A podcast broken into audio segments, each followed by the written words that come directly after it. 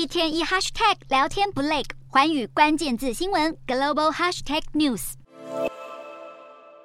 由于国际刑事法院指控普丁在乌克兰犯下战争罪，并且对他下达通缉令，使普丁只能线上参与在南非约翰尼斯堡举行的金砖五国峰会。为了缓和西方制裁冲击，并且寻求扩大与亚洲、非洲和拉丁美洲的贸易，这场峰会对俄罗斯来说至关重要。普丁二十三日透过视讯方式，在会议上对成员国领袖发表演说。普丁一如既往声称，俄乌战争是由西方国家挑起，而莫斯科当局则扮演救赎者的角色，要让深陷囹圄的乌东地区顿巴斯人民脱离这场腥风血雨。不过，在另一方面，乌克兰官员控诉，俄国频频攻击民用设施，在短短一个月内，针对乌克兰境内海港以及河港发动多次攻击，总计摧毁了二十七万吨谷物。而乌克兰内政部长则指称，俄军在二十三日攻击了东北部罗慕尼的一所学校，造成数名教育工作者身亡以及多人受伤。